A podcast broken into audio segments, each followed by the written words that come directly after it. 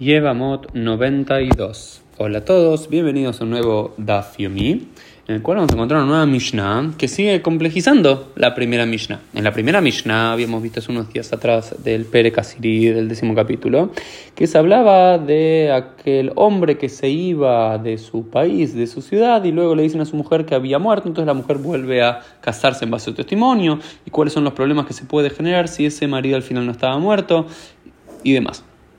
Lo primero que discute la, la, la que es bastante interesante, es una cosa es que se haya casado en base a un testimonio de una persona X y se haya vuelto a casar en base a un testimonio, y otra es que se haya vuelto a casar en base a que el Beit Din, que un tribunal rabínico le diga estás permitida casarte, porque si el tribunal rabínico se lo dice y no es en base a un testimonio, la culpa la debería cargar el tribunal rabínico, no esta mujer. Bueno, hay toda una discusión muy interesante en, en, en, en la Gemara al respecto, pero luego aparece una nueva Mishnah que hace las cosas un poquito más complejas, que es la siguiente.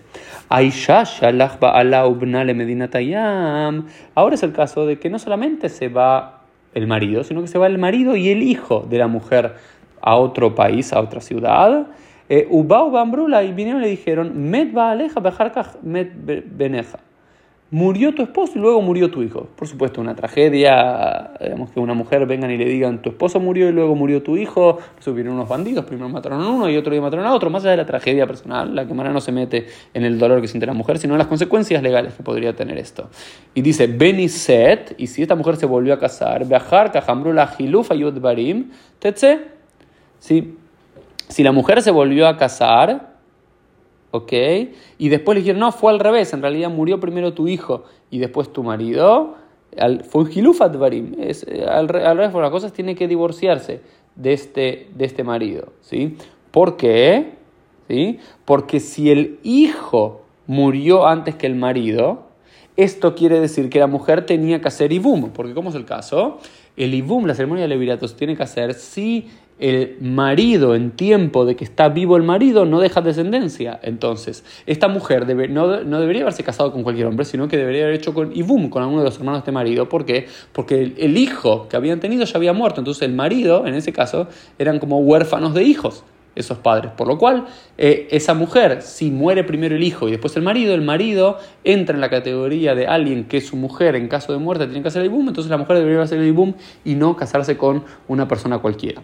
Pero ahora la que Mara cuenta otro caso, Ambrula. Met benja met baleja, murió tu hijo, primero, le cuentan bien, primero murió tu hijo y luego, murió, eh, luego murió tu marido, benit ma, y sigue la alajá, la correcta alajá, en ese caso hace ibum, porque su marido había muerto sin hijos, en ese caso, beacaja ambrula, y después le dijeron, gilufa yodubarim, no, fue al revés la situación, tetse, tiene que divorciarse. ¿Por qué tiene que divorciarse?